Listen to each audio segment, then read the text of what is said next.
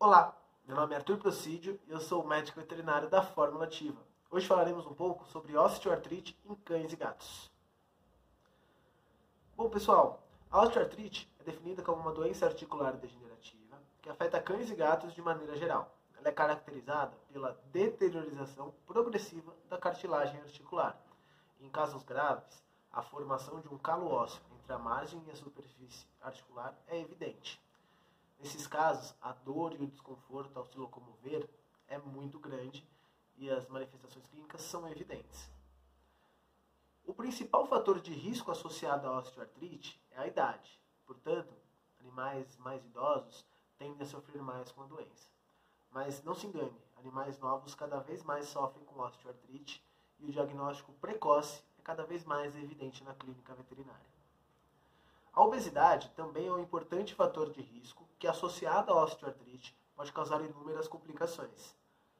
Sabemos disso, pois animais obesos tendem a sofrer mais impacto nas articulações, o que gera mais desgaste, mais dor e agravamento da doença.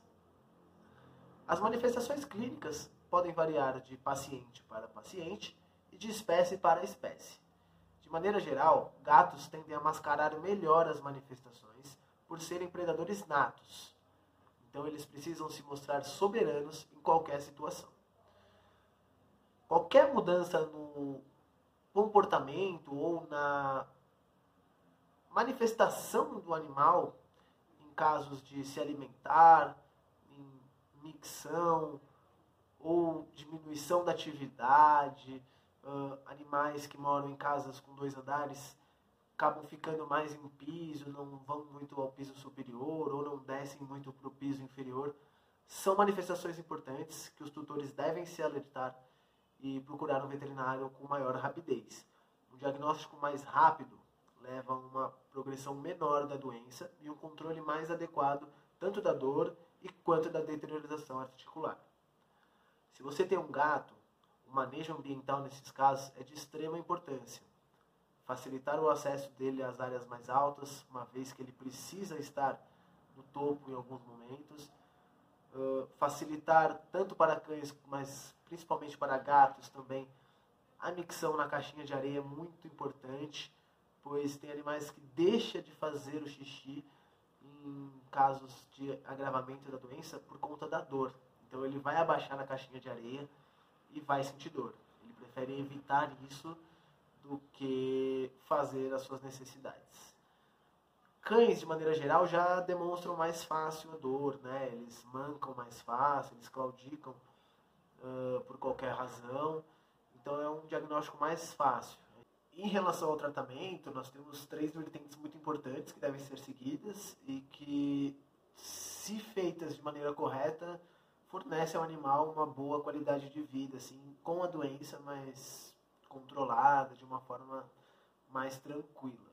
Seria o manejo da dor, né? envolve anti-inflamatório esteroidal, ou então fitoterápicos, alguns nutracêuticos também podem ser uma boa opção e promovem um efeito anti-inflamatório interessante.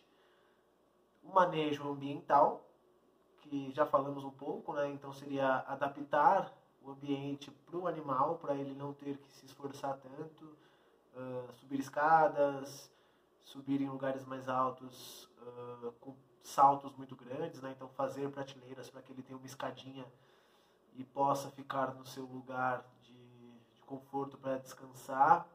Isso pensando nos gatos, né? que, que gostam de ficar no alto em determinados momentos. E em caso dos cães, a gente pode pensar em passeios, mas passeios curtos, em horários oportunos. Né? O sol gera mais desgaste, caminhadas muito longas pode ser um trauma muito grande para a articulação, então seria mais uma parte de fisioterapia, fisiatria envolvida. E a suplementação com contraprotetores, né, que é de extrema importância. Aí nós falamos de alguns nutracêuticos que podem promover uma contraproteção interessante nessa cartilagem, fornecer maior rigidez, maior elasticidade, dependendo do caso. Uh, cada paciente vai ter o seu tratamento para si mesmo, né? Mas, de uma maneira geral, essas três vertentes são muito importantes e devem ser seguidas com orientação de um médico veterinário. Se o seu animal apresenta alguma dessas manifestações, tem algum desconforto, está apresentando sinais de dor, procure um médico veterinário e com certeza ele vai te guiar para o caminho certo e através de uma prescrição você consegue fazer todo o tratamento de maneira correta. Por hoje é só, pessoal. Muito obrigado e até a